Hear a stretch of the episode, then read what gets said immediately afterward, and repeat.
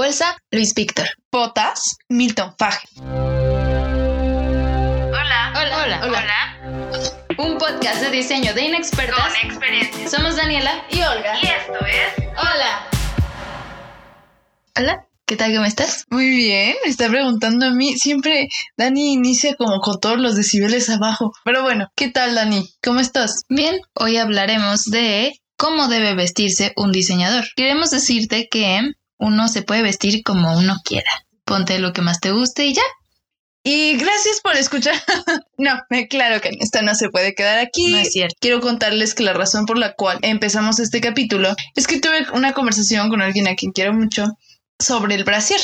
Y pueden decir eso que tiene que ver, es lo mismo que yo digo. Eh, esta persona me decía, no, o sea, tú tienes que usar brasier, tienes que verte como toda una diseñadora. O sea, soy inteligente sin brasier, soy creativa sin brasier y puedo ser una diseñadora sin brasier. Y ahí empezó este cap. De hecho, cuando me comentó Olga la triste historia, eh, también me acuerdo que cuando tú buscas diseñador en Google, lo primero que te aparece es un diseñador de modas. Como que ese es como si fuera el único que diseña en este mundo y entonces por eso nosotros relacionamos con que tal vez un diseñador gráfico tiene como que este sentido de alta costura y buena ropa o cosas así, ¿no? Pues creo que, que sí, completamente, ¿no? Como la gente ajena a este círculo puede pensar que no decimos una infografía de diseñador, una libreta de diseñador, ¿no? Este estilo que le da de diseñador, ¿no? Porque ya algo diseñado ya tiene más valor. Que sí es Es- cierto, pero Pero qué tontería porque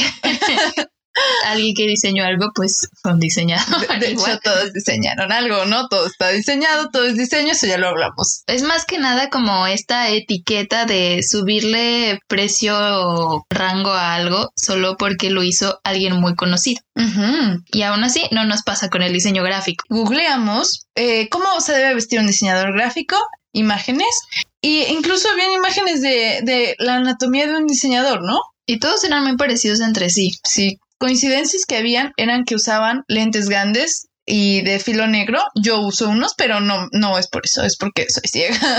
También que si los audífonos siempre nos relacionan con la marca de la manzanita. Porque siempre... la de la bebida. No. Porque siempre piensan que usamos la Mac, que tenemos un iPhone. Ah, el iPad, claro. Con Procreate. Sí, sí. Siempre nos relacionan con eso y hasta ese tipo de cosas es parte de nuestro outfit. El accesorio, ¿no? Claro. Aquí esto de, también vimos skinny jeans. Extraño, ¿no? Yo detesto los pantalones ajustados, me gusta caminar suelta. Sí, Ujú. y eso es porque a ti te gusta así. Y puede, porque vivo cómodamente así, ¿no? puede haber un ser que sí le gustan los skinny jeans, Y feliz. pero igual y ni estudia diseño, estudia otra cosa. También otra cosa es que nos ven muy alternativos, con unos estilos acá locos, Sí, o la, la ropa o algún elemento como brillante, ¿no? estrafalario. Playeras que tengan aquí un Pikachu, un, o que tenga alguna caricatura, o no sé, mm, como de una franquicia. no lo entiendo. Como si solo a nosotros nos interesara eso, ¿no? Que los videojuegos, que cuentos, cómics, También unos tenis, ¿no? Clásicos. unos Air Force One. Ya, está. Si tienes esos, eres diseñador. Ya ni te metes a la carrera. Es todo, va como una onda muy hipster.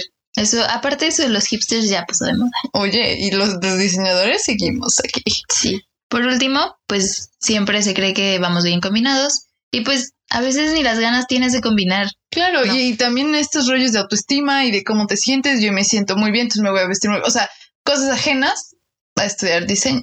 Y como decíamos en un principio, uno de los más grandes estereotipos, bueno, siempre se ha creído que el diseño gráfico, estudiar diseño gráfico es como costoso y como estamos en una carrera costosa, pues uno esperaría que Pues si puedes financiar una computadora, Claro. puedes financiarte un pantalón. Ahora queríamos hacer como una pequeña dinámica. Nos vamos a preguntar un poco de algunas carreras y cómo te imaginas a la gente que se viste ahí. Bueno, comencemos. ¿Cómo te imaginas que son los que estudian enfer- enfermería? Me los imagino viejitos. Pero bueno, obvio no. Pensaba era que como que están abrigados o que siempre llevan como un kit. También pienso que son personas muy pacientes, literal, muy calmadas, pero eso no va con su ropa, ¿no? Supongo que va más en el carácter. Y deben vestirse un poco como abuelitos. En mi cabeza. Yo supongo que no. O sea, por lo de los zapatos, Ah, zapatos como de esos cerrados. Sí. Flexi. Pues sí, ¿no? Yo pienso que siempre quieren andar cómodos. No lo sé, ese es mi estereotipo. A ver, Dani, tú que estudiaste un poquito de ingeniería, ¿cómo crees que son, por ejemplo, este, esta división súper clara de un ingeniero civil y un arquitecto?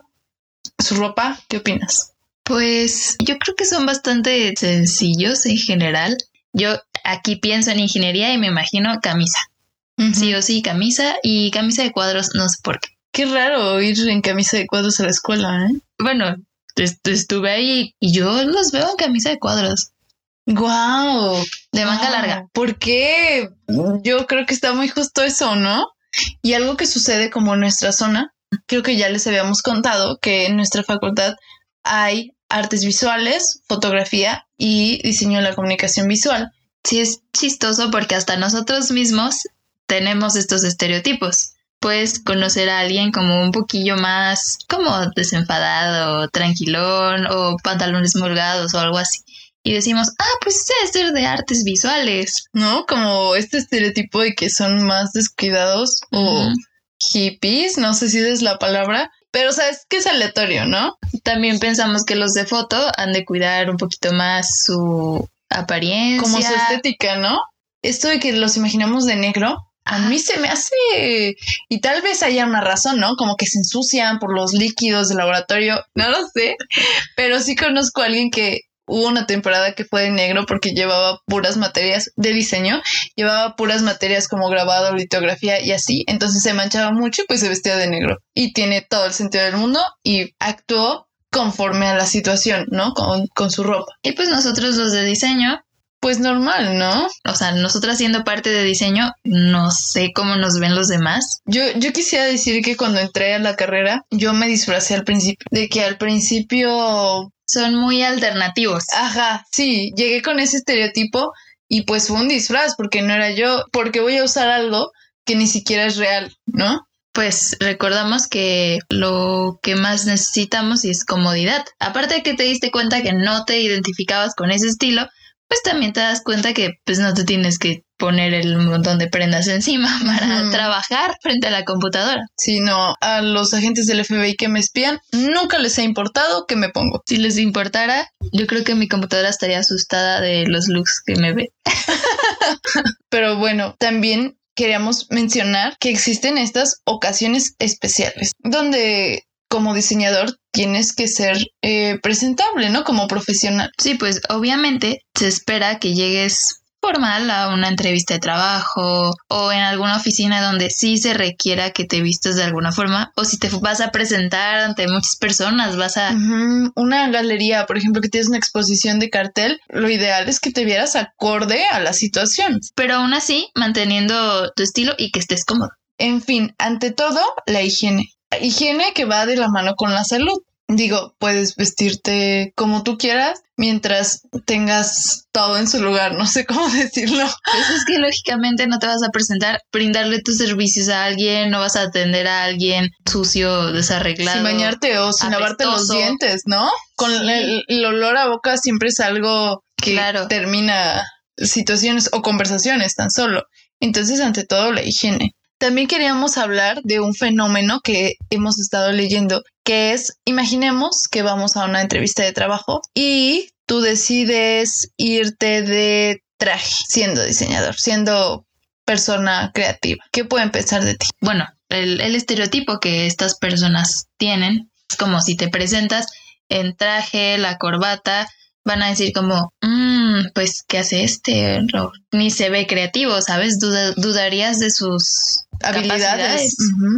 En cambio, por ejemplo, si estás contratando, no sé, un abogado, pues sí te esperas que llegue con un traje y una corbata. Si llega vestido como el creativo, no le crees nada. También podríamos pensar que alguien creativo llegó tal vez en bermudas o en short y tal vez sea poco profesional. O sea, no, no cuida ni siquiera su aspecto ¿cómo lo voy a contratar, no? Entonces... Está mal, pero al final es cierto que te adaptas como a la situación y buscas ser aceptado. Claro, y, o sea, y más si estás aspirando a un trabajo, ¿no? Si eres demasiado formal, que pues no sé. Pero si eres demasiado formal, tal vez te toque adaptarte un poco para que te crean que... Que puedes dibujar vestido de lo que quieras. Pero pues al final de todo va de acuerdo a tu personalidad. No importa en, a qué en qué situación te encuentres, si así eres tú, si te sientes cómodo, yo creo que eso te va a dar seguridad y al final eso va a vender también lo que estás haciendo. Claro, estábamos pensando en algunos personajes del diseño que literal se crean un personaje, ¿no? Por no se llama así, pero cambió su nombre para que tuviera el mismo, el mismo largo, la longitud, con las letras. Paul tiene cuatro letras, Rand tiene cuatro letras, deben tener el mismo ancho de línea. Una, encima de la otra. Tal vez justo, ¿no? En la tipografía que le imagino. Cambió su nombre para eso. Sí, o, o Wally Olis, tú lo buscas y lo reconoces porque tiene estos lentes circulares y un moñito aquí. Bueno, él que se dedica también a parte de identidad, él ya hizo de su persona una identidad. Sí, está increíble eso. Y eso también es muy fuerte. Este diseñador que no recuerdo cómo se llama, no puedo pensar en su trabajo, pero ¿sabías que tiene un zapato rojo y uno negro? Y lo que hablábamos de este personaje, por ejemplo, Wally Ollins, él se dedicaba a la marca. Yo quiero pensar que muchas de esas cosas tampoco son algo forzadas. No es como que porque estás estudiando diseño dices, mm, tengo que hacer algo para identificarme. Ah, me voy a empezar a hacer puntos. y, igual y si funciona igual y Olins, también es probable que la gente no te lo crea, ¿sabes? Si no va contigo. Hay gente que no quiere ser protagonista, que no es como extrovertida, por así decirlo, pero que dibuja muy bien, que cuál es la... Sí, no necesitas algo encima de ti para ser un llamar la atención. Sí, tu trabajo, siempre habla por ti, ¿no? Exactamente. Conocemos personas que se visten de cierta forma y ves su trabajo y, y tiene mucha coherencia es que el estilo es tan único, tan individual, que se externa y ya se vuelve marca. A pesar de que lo vayamos tomando de ciertas cosas que nos gusten y todo, se vuelve individual porque es tu gusto, ¿no?